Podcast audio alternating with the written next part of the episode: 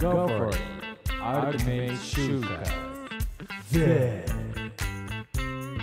Stay tuned.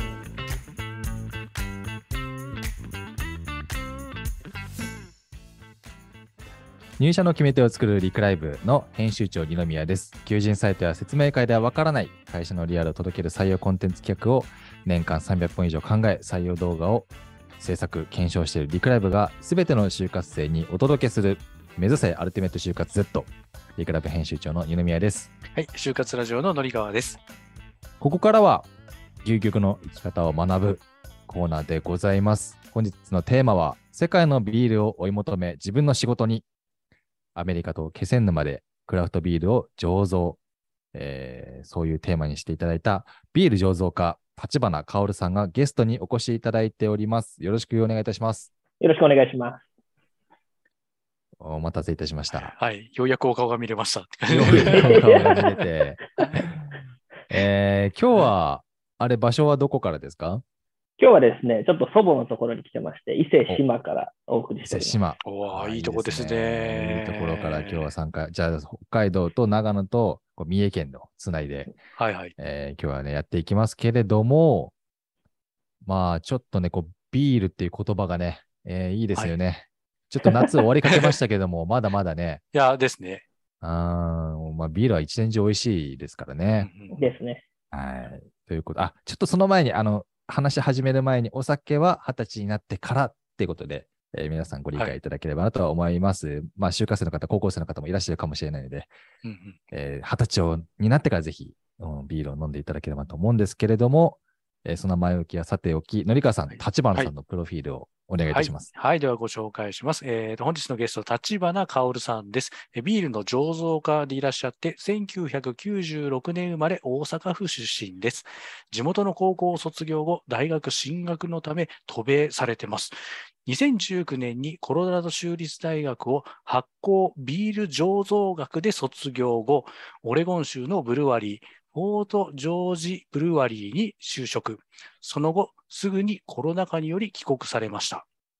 で帰国後は立ち上げ直後のブラックタイドブリューイング宮,、えー宮城県気仙沼市にあるところに入社をし、レシピ作成から仕込みまで醸造全般を担当されていらっしゃいます。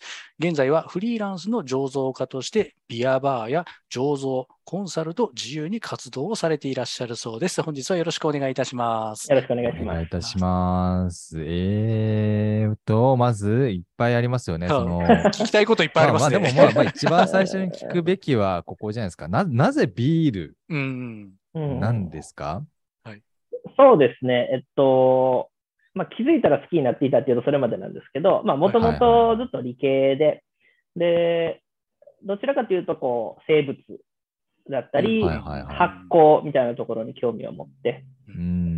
まあ、もちろんビールも発酵食品、はいはい。発酵飲料なので、そちらの方に近づいていったっていう感じですね。でも本当に何かこう、電撃的にこの瞬間にビールが好きになったというよりかは、あ、じまあ、わじわ。昔からじわじわそうですね。その子供の頃から、まあ、あの周りに飲む人も、楽しそうにビールを飲む人とかも多かったので、うん。ななんかじわじわそういう影響を受けながら気づいたら好きになっていたっていうのは、うんまあ、バックグラウンドはそういう理系に興味があったっていうのはもともとあります。コロラド州立大学ってビール醸造学っていうのがあるんですね。そうですね。まだできて10年経ってない、お経ってるか経ってないかぐらいなんですけど、まあ、えっと、地元のクラフトビールの企業だったりとか、へーえっと、バドワイザーの工場とかがあったりするので、そこら辺のこう支援を受けて立ち上がった専攻になってます。なるほど。日本にあるんですか？こういう醸造学って。一応、えっと、東京農大とかであればあるんですけども、基本的に日本酒とかが多いですね。お酒、醸造あーなるほど学科とかであれば。いわゆるビールをほぼ専門にしているようなところは、まあ、ないと言っても大丈夫です。そう。なんかその、ビールを作るっていう人って、こう、大学でビールのこう醸造学学んでる人ってそんな多くないんじゃないかって勝手に思ってるんですけど、どうどうなんですか？皆さんやっぱ勉強されてる方もいらっしゃるんですか、ほぼいないと思います。その、あ、ほぼいない。まあうん、特に日本人では、いいわゆる本当に大学をそれで卒業したって言えるのは多分現状僕ぐらいかなと思っていて、うんまあ、その代わり、いわゆる職業訓練校みたいな、こう専門学校的なところがアメリカにもあるので、そういうところにちょっと行かれてるような方は日本人でもいらっしゃいますね。ああ、なるほど。なんかビール醸造学って何を学ぶんですか、うん、気になりますね。まあ、基本的にはまあ理系全般といいますか、えっと、まあ化学からうん生物、微生物はいはい、はい。まで、まあ、それが最終的にこう融合されていく感じというか、うんその発発酵っていうのはその、まあ、酵母とかも関わって、生物も関わってますし、中で行われていることは化学ですし、うんうんで、まあ、一応農産物を扱う原料は農産物ですし、はいはいはい。もう少しこう、僕僕はあまりやってないんですけど、上に行くと、えっと、いわゆるエンジニアリングというか、その設備関係のこととかがであきるようなのも設計とか勉強技師ですね。そうですね、そうね。こともやられてる方もいますね。なるほどね。まあ、そこまでこうね、バックグラウンド背景としてすごいビールの、まあ、作り方から、まあ、なぜここで発酵が行われるのかとか、うんうん、まあ、理解している人って、まあ、研究者みたいな方に近いんじゃないかなと思うんですけど、そんで、で、えーっと、オレゴン州のブルワリー、フォートジョージブルワリはいー。に、そのままアメリカで就職されたと。そうですね。えっと、まあ、えその、学生ビザとかの特殊な要件で、ちょっとまあ働かせていただけることになって、そそれは本当にオレゴン州の、えっと、ほほぼ海側にある、すごく人口の、人口が1万人もいないような小さな町なんですけど、はい。そこで働き始めたのが、そうですね、コロナ直前です。うんあなるほどね。コロナ直前からそこにいて、で、これもうアメリカで、ね、これもあれですか、クラフトビールなんですか？一応。そうですね、ここはクラフトビールです。ちょっとあのコメント実は来てて、はい。まずちょっとここであれですね、地ビールとクラフトビールの違いって何ですかってコメントが来てるんですよ。あ、なんかいいいい質問です。これ 僕もわかんなくて、そうそう、私もはっきりわかんないですね一。緒じゃないんですか？これは。えっと、まあ、大きく言うと一緒と捉えていただいてあの大丈夫なんですけど、はいはいはい。そのまあ少しこのは言葉が出てきた場面が違うっていうので、まあ、地ビールっていうのは本当に、えっと、90 1994年ぐらいに、えっとはい日本で、まあ、大手ビールさん以外の小規模なところが始法改正で始まった時に、いわゆる地酒,、はい地酒っていう言葉があるじゃないですか、日本酒で。はいはいはいはい。ありますよそね。れに対して地ビールっていうのができ作られたっていう背景があって、うんはい。まあ、ただその後、えっと、少し2000年ぐらいにあの地ビールはこうぐっと落ち込んでしまうんですけれども、その解禁直後のブームから。で、まあ、そのあたりで、えっと、新しいクラフトビールって言葉が使われ出したんですけど、それはアメリカ発祥の言葉です。うんうんあそうなんですか。まあ、いわゆるクラフト、手作りかとかですね。アメリカでクラフトビールって当たり前なんですか？今はそうですね、アメリカも本当に、えっと、始まったのが確か70年代ぐらいなんですけど、あ結構昔なんですね。ではもうあの日本と比べると圧倒的にうんうんうん。歴史が。浸透してるししてますし、うんあの規模も大きいですね。業界の。なるほどね。まあ日本はじゃあまあ大手の、まあ、ビール、まあいろんな飲飲料会社がね、ビールの、まあよく聞くね、まあ、まさひさんとか、はいまあ札幌さんとか、えーサントリーさん、まあいろいろあると思うんですけど、そこじゃないところをクラフトビールとか地ビールっていうんですね。基本的にはそうです。うんうんうんで、クラフトビールってその誰でもできるもんなんですか？まあそうですね。あのビールという液体を作ることは、まあ、日本では免許さえ持っていれば、はいはい。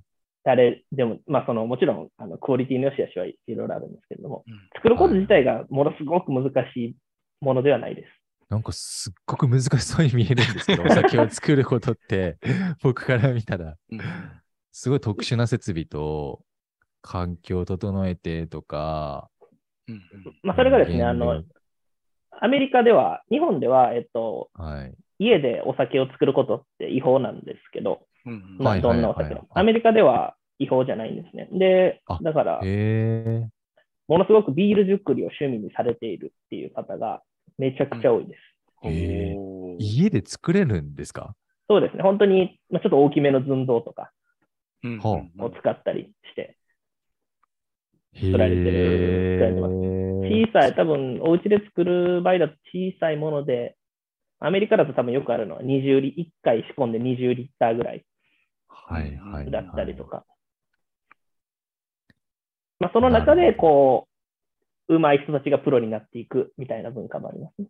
ああ、へえ、あ、そういう、なんていうんだ、にり料理人に近いというか、こう、好きで始めれるものだったんですね。そうですね。あの、アメリカの人気クラフトビール醸造所とかでも、まあ、ほとんどのオーナーさんが、その、趣味上がりの人が多いです。うんうん。へえ。なんか、のりかさん、聞きたいことあります、いやーもう、もうなんで今、その、やっぱアメリカと日本ってやっぱりそのなんか、そのぶ文化というか、そもそもの土台がめちゃめちゃ違うんだなっていうのを思って今はなるほどなと思って聞いてたんですけど、そうそう。なので、あの、そうだな。まあまあ、この、あの、いただいている経歴の中で、なので、あの、まあ、高校卒業されてから、大学に、なんで、そのビール醸造学を学びに行くっていう、そのタイミングで、よっぽどビールが大好きだったんですねっていうのをちょっと聞いてみたくて。なるほど。ね。はいでも、あの、その頃は、実は、えっと、一番最初はコロラドじゃなくて、えっと、ボストンに進学したんですね。おううんうんうん。で、その時はまだ、えっと、さ最終的に卒業することになる、その醸造学専攻みたいな存在を知らなくて、うんうんうん。まずはどちらかというと、まあ、理学部、日本でいう理学部的なところの生物学科だったり、そういうところでこう発酵とか酵母の話とかはをやられてるところがあったらいいな、ぐらいの感じでは最初はアメリカに行ったんですね。だからアメリカにビールを勉強しに行ったというよりかは、アメリカにいる途中にもっとビールにい。のめり込んでいったというなるほど、なるほどね。いや、まずなので、そのね、外国に留学しようというふうに思ったこと自体がまずすごくすごいなって思いますし。僕はないのでね。はいはいはいうんそう。っていうのがまずすごいなって思いますし、でそれで実際にそのね、あの、まあ、違うことやって勉強しつつなので、だんだんだんだんこの自分が本当にやりたいことの方に実際にこう道筋をつけていかれたっていうその奇跡がすごいなと思って、うんはい、お話を聞いてました。そうですね。はいあの、で、その後、アメリカから帰国されるってことで、まあコロナが影響してたんですかね、これは。そうですね。もうある日、本当にいきなり、その時、初めは、いわゆるアジア圏だったじゃないですか。日本だったり、韓国、中国ぐらい。はい。で、それぐらいのなんか、あニュースはちょっと聞いてたんですけど、うん。ある日いきなりあのシアトル、多分アメリカで一番最初に感染爆発したのがシアトルで、ああ、うんで、ちょっと近いんですね。結構車で2、3時間ぐらいのところでそうなん。ですね。じゃあもうある日からいきなり、えっと、オレゴン州の飲食店すべてシャットダウンです。おー、はいはいはい。これがまあ感染対策で。そうですね。もうロッもうロックダウンというか、うーん。でもうすべて生活が変わってしまって、はい。うんうんいわゆる、もうまあ、工場も人が減ったり、まあ、パブもあったんですけど、パブの人が全員一時的解雇になったりっうんうん。あていう中で、一応、まあ、そこに居続けるっていう選択もできたんですけど、あ、うんうん。ちょっとまあどうしても思ってたよりも得れるものが少なくなってしまうのと、うんううんん。何かあった時にどうしてもアメリカだと不安が残るっていうのがあって、まあまあ、そうです、で、まあ、帰国。をちょっと心半ばだったんですが、うんなるほど、なるほど。まあで、帰国した後、僕これごめんなさい。あの、全然クラフトビールをそんなに詳しくなかったもので、あの、すごく有名だということを他の人から聞いたんですけど、ブラックタイドブリューイング。宮城県気仙沼市にあるところ。これ、野川さん調べたんですもんね。そうです、調べました。私も初めてお名前聞いたんで、どんなとこかなと思って調べてみましたが、まあ、すごい人気の。の立ち上げからやってたんですか？立ち上げ直後っていう感じですかね。ちょうど本当立ち上げ直後。に、はいはいはい。えっと、僕がアメリカから帰ってきたぐらいで醸造を開始していて、そのまあはい。はいはい、2、3、3ヶ月後ぐらいにジョインしたっていう。それなんかあれですか？いろんなところ回ってたんですか？こう、就職する前というか、こう、帰ってきたと。帰ってきてからそうですね、最初どうしようかなと思って、ただ、うん。うんあの、帰ってきたのが3月末、4月ぐらいだったんですけど、うん日本最、日本で一番最初の緊急事態宣言がはいはいあはった時で、それこそあの時も日本、みみんな閉めてたんですね、おい。店。うんなんで、ちょっと、あの、バイトする、どこでバイトするにもできないし、だったりとか。はいはいはい。なんで、まあちょっとゆっくりしたり、で、途中から、あの、お世話になってるビアバーで少しバイトさせていただいたりしてる中で、あの、うんこのブラックタイドブリューイングから声をかけていただいて、おーそうだ、向こうから。そうです。まあちょっとあの、代表のかうの何人かいるうちの一人ともともと知り合いだったので、ああ、うんなるほど、なるほど。えー、いや、ブラックタイドブリューイングでぜひ調べてほしいんですよ、聞いてる方々。あの、おしゃれですよねそ。うまず、ですね。ホームページめちゃめちゃいいですね。デザイン性がうんなんか、そのパッケージとかも、これは、なんかやっぱ、クラフトビールならではだなと思ってて、うんうんこう味が違ねうんですか？違いますね。えっと、ちょっとブラックタイドが珍しいのは定番ビールっていうのがなくて。ですね、あの、ほとんど、まあ、何回か作るものはあるんですけど、常にあるっていうものがなくて、う。今まあにこの2年で90種類ぐらいはすごい。はあ、全部ラベルも違ってね、うん味がえどう違うんですか？こうビール、クラフトビールって。えっと、まあ、それは本当に、まあ、ビールの一つの、クラフトビールの面白さって、えっと、はい何を入れてもいいんですよね。はいはいというと、まあ、えっと、ベースは、え漢字で書くと麦の酒って書くみたいに、うんまあ、大麦なんベですけれども。はい。そうあそうですね。爆酒か。はい。バックシュ。で、まあ、そこにホップっていうちょっと苦味だったり香りのつけるものが入って、まあ、そこにフルーツを入れてもいいし、うんまあ、日本でよくあるのは特産品のフルーツを使ったりだとか、はいはいはいほそれこそ一番変わり種で、えっと、僕も醸造に関わっていたのは、えっと、ホヤのビールを作ったりしたこともあほって、ほやお。やほやってあの、海あの、あのの、そうそうそう。海産物のほや。えー、ほや気仙入れたら結構取れるので。どういう味になるんですか？そうですね、あのー仕込みが終わって発酵する前は、本当にあの磯臭くてちょっとやばかったんですけど、ですよまあねただまあその後酵母を使って発酵させたりすると、まあ、はい。あのいわゆる嫌な匂いは結構飛んでいったりするので、うん。どちらかというとちょちょっとした塩味とちょっと旨味が残るかなっていう感じですね。あへあ、ー。いいところが残るんですか？え、それな、なんでそれ入れようでどうどういう基準で入れてみよう？まあ、これはチャレンジなんですか？それとも、そうですね。その時は、えっと、岩手県にある、あの、ビールの会社の方とのコラボレーションみたいな感じだったんですけど、はいはいはいはい。まあ、この気仙沼にあるもので何かっていう中で、はい。えっと、そのホヤを選んで、まあ、いわゆるそういう、え、そんなものみたいなものを入れたりしてチャレンジできるのも、このクラフトビールの面白いところかな。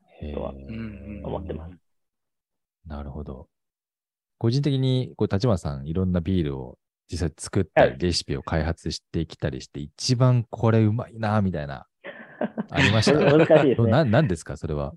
まあ、あの、これは本当に作ってる人とかによって、やっぱり嗜好品なので、うんあの個人的にこれが好きみたいな話になっちゃうんですけど、うん、いいいいですよね。はいはい。僕は最近は、えっと、酸っぱい系のビールだったりが好きですね。酸っぱいビールっていうのがあるんですよ。本当に酸っぱい。はい。本当に酸っぱい？本当に酸っぱいです。の本当に？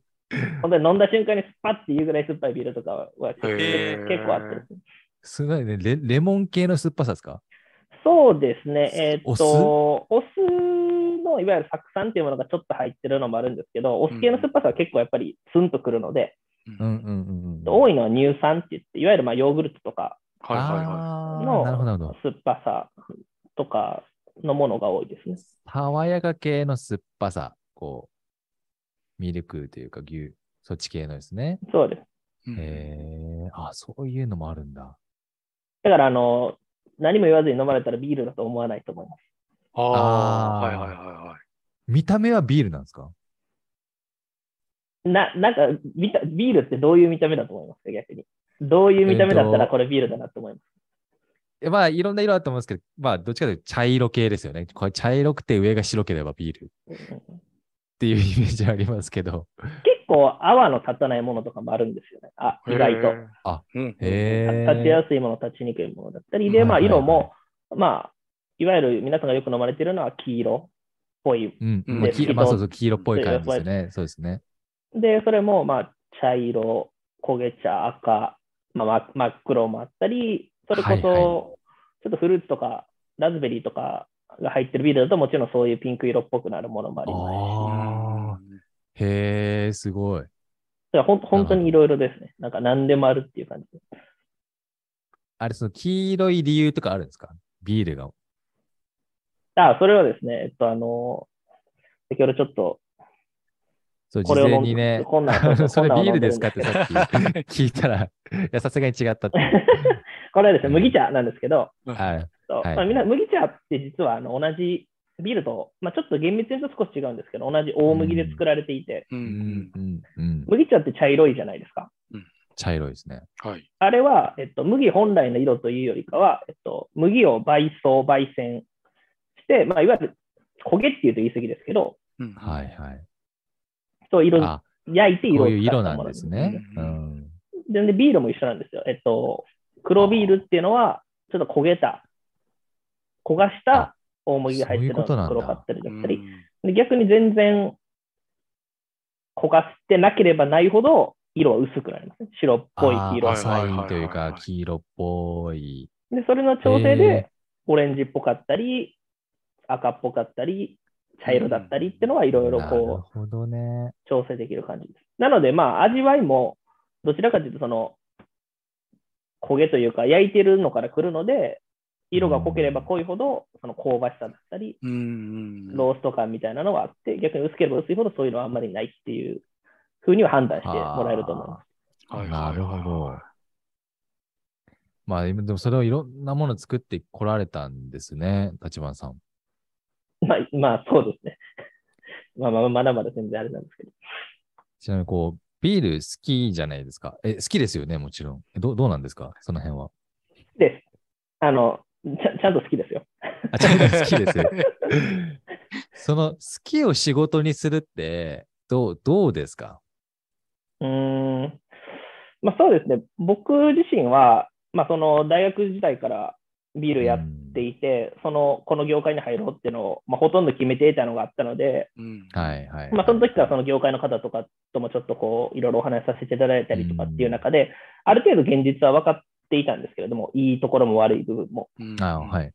なんでまあそこは、うん、改善していけるところもあれば変えれないところもあったりするので、うんおまあそれは向き合いながらかなと思ってます。で、本当にそれが嫌になったら、違うことしてもいいかなじゃないですけど、そーの、うんうん。ビールに固執するというよりかは、そこは柔軟にやっていければいいなって。今、それこそ日本だと人口も減って、お酒を飲む人も減って、うんうん。はい。っていうのは、やっぱりそれはさすがに変わらないと思うので、なかなか。まあまあ今からいきなりね、人口が増え増え出して、お酒飲む人が明日から増えますってことにはならないのでう、ん。まあ、そこはう、ん。そういう現実には向き合いながら、なるほど。え、その変えれないことって聞いてもいいんですか？これは、まあでも本当に、悩まれてる。えっと、そこは大きいと思う。今話したところは大きくて、結局、うんうんうんあ、そういうことですか？まあそこが、まあいろんなことにもちろん影響はしてるんですよね。その、はいはいはい。今それこそ例えばビールが作りが大変なのは、えっと、原料ってほぼほぼ輸入なんですね。ビールの。はうんあ、はい。ってなると、今の円安だったり、えっと、まあ原油高、あと、こう、コンテナとかで運んでくる輸入の費用の上昇だったり、いまあなんかすべての本当に今そうですよね。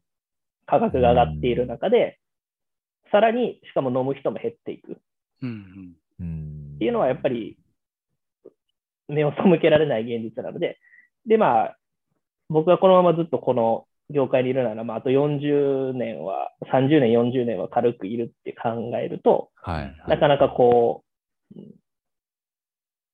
見えてこない将来というか、うんああ。っていうのはどうしてもなあるかなと。るほどねこれでも、立花さんが自ら、こう、醸造所っていうんですか、こう、ビールの、を立ち上げるとか、夢はないんですか？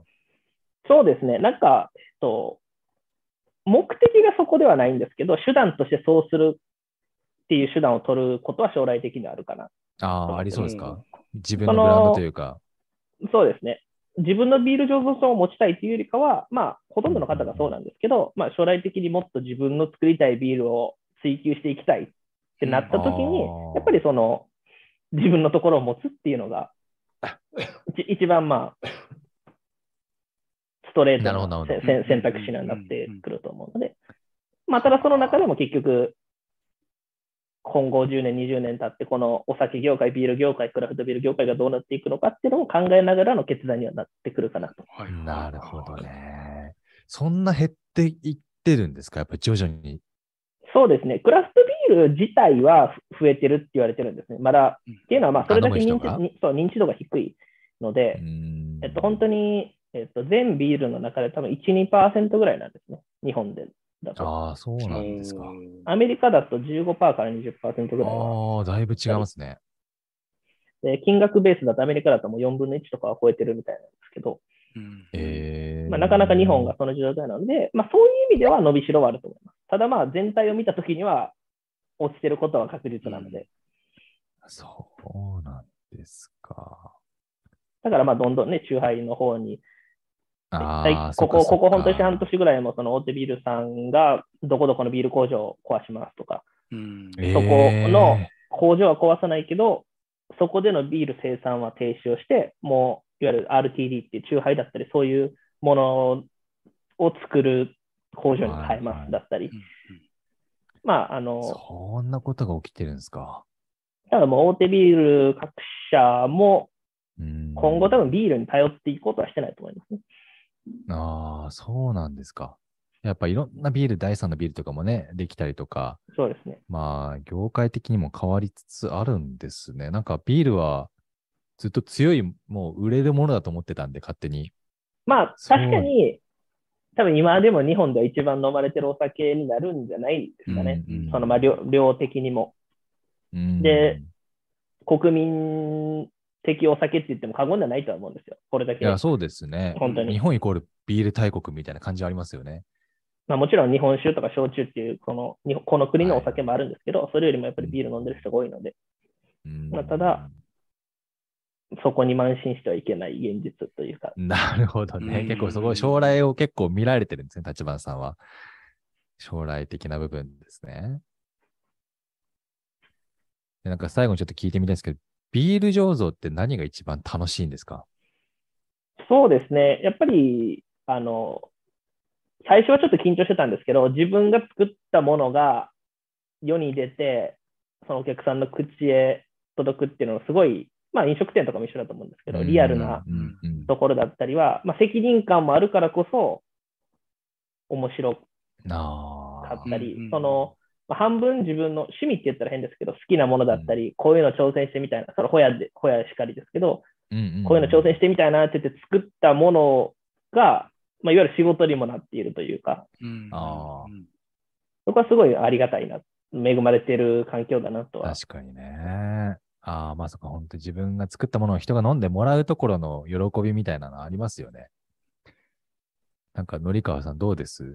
ビールいや、もう。ね、いや、もうお話を聞いててですね、なんかすごいなんで、もう、もう本当にあの、クリエイターっていうか、もう、ものづくりのまあ職人さんなんだなっていう 一面もすごく見えますし、逆にさっきのうんその人口がっていうのを気にされてるっていうのは、いわゆるそのマーケティング的な側面もすごく、あの、研究されてらっしゃるんだなっていう部分もあって、いや、うんなんかすごいそのね、あの、ちゃんとその、醸造学っていうのをこう勉強されてこられたっていうのと、こういろんなところがミックスされて、立花さんっていう人をこう作られ、作ってるんだなっていうのを改めて感じる、すごいいいお話だったなというふうに思って聞いてました。まあ、もうちょっと自分ではこう、何も考えずにがむしゃらに進んでいきたいなって思う時もあるんですけど。いやいやいやいやいや、でもでもね、その、で、ある意味その冷静に見極める力とかっていうのもすごくとても大事なことだったりもするので、だからすごくなんか聞いてて、ああ、なる、これだから多分本当に今の若い人とかが聞くと、ああ、なんかそういうのってあるよねっていうふうに思ってもらえるんじゃないかなというふうに思いますね。ねえ、うんそうですね。いや、まあでもこういう話聞いてるとビール飲みたくなるんですよね。いや確かに僕結構ビール好きなんで、あの、立花さんおすすめのクラフトビール今度、あの、教えてください。あぜひぜで、ひ。みんなでちょっと、ズーム飲み会しましょあやりましょう。う。ということで、本日のゲストは、ビール醸造家、立花薫さんでした。ありがとうございました。ありがとうございますあありがとうございました。ということで、ここまでお聞きいただきましてありがとうございました。目指せアルティメット就活 Z。番組への感想は、ハッシュタグアルティメット就活。アルティメットはカタカナ、就活は漢字でいただければ嬉しいです。そして、この番組を聞いて、就活の相談をしたいと思われた方々、採用活動の相談をしたいと思われた採用担当経営者の方々はお気軽にご連絡ください。ニクライブやのりかわさん、ゲストさんの質問、感想も大歓迎です。メールアドレスは、えー、サポートアットマーク、リクライブ .jp、supprot アットマーク reclive.jp です。この番組は毎週水曜日にライブ収録、その週の金曜日にポッドキャストで配信されます。次回もどうぞよろしくお願いいたします。ではまた。